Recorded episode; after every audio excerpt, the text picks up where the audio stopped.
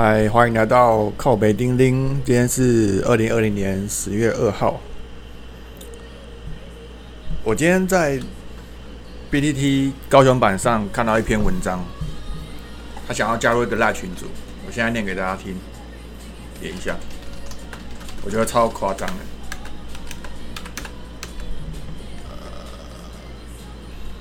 呃，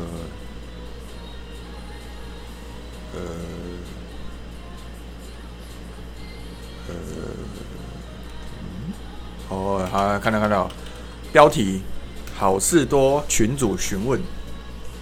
你好，各位，我想请问，目前板上有没有高雄好事多的群主？如果有的话，可以加我吗？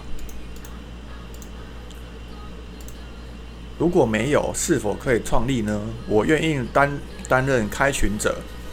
里面的主要内容是可以讨论有什么商品在特价，或者是代购，或是合购之类的目标，还有心得分享。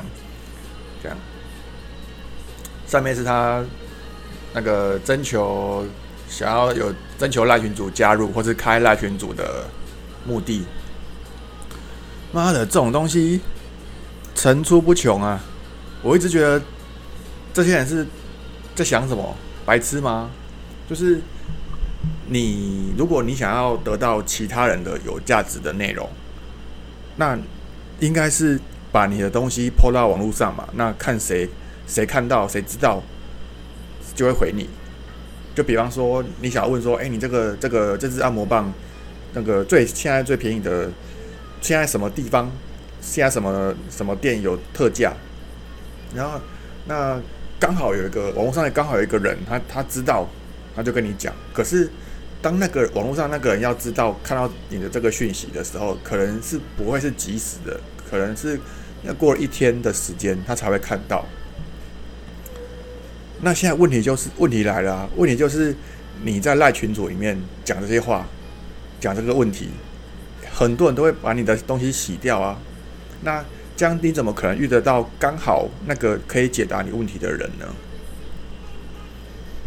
也就是说，有价值的内容不会在赖群主这种一直洗、一直洗的东西存在啊。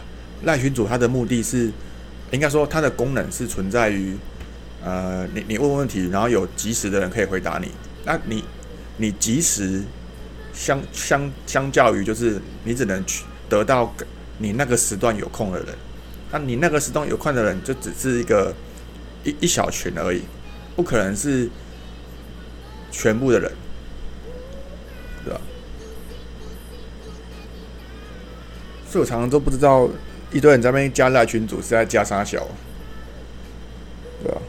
然后，然后赖群主，我一想到第二个优点就是有有隐私，因为它不够公开，所以所以可以满足一些一一般凡人的隐私权的概念。